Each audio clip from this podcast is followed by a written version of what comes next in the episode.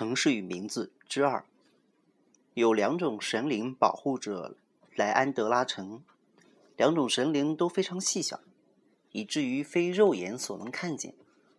它们为数众多，以致无法数清。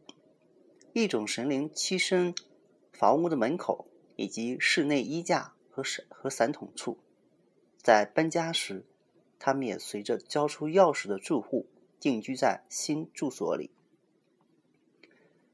另一种神灵就在厨房里，喜欢藏在灶具下、壁炉灶里，或者放在或者在放扫帚的储藏间里。它们属于房屋的一部分。当住户搬迁离去时，他们仍留下来，与新来的住户作伴。在房子建造之前，他们就或许已经栖息于当地，躲在杂草丛中。藏在生锈的罐头盒里。如果把房子拆掉，再就地建造一座容纳五十户人家的楼房，那么他们的数目肯定也会相应增长，分别安身于五十个厨房之中。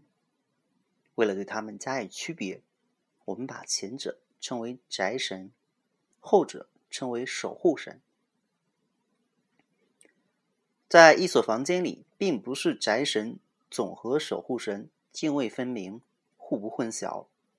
他们相互交往，一起在飞檐和暖气管道上散步，就家政加以评论。他们很容易发生争吵，但是也可以和平共处上几年。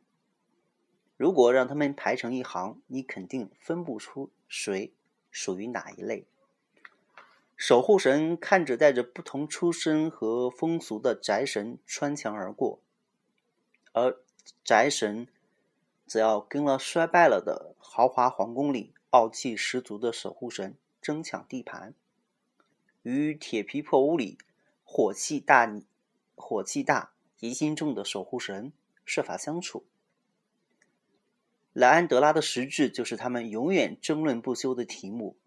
哪怕是去年刚刚来到的宅神，也认为也认为自己是城市的灵魂，并且相信自己离开这时会把莱安德拉一同带走。守护神则认为宅神是不速之客，是令人厌烦的侵略者。真正的莱安德拉是他们的，是他们使一切内涵具有了形态，是他们在这些暴发户抵达之前就栖息于此。在那些家伙离开之后，仍将继续留下来。两种神灵有一点共同之处：家里或城里发生的一切都值得他们论说一番。宅神总是重提太公、曾祖母、曾叔父等先人；守护神则言必称被人们毁坏了的环境当年如何如何。但是。他们不总是生活在回忆里，他们也憧憬未来。宅神想象孩子们长大成人后如何立业成家。守护神在判断那栋房子或那片地方今后会在擅长持家擅长的持家者手中变成什么样子。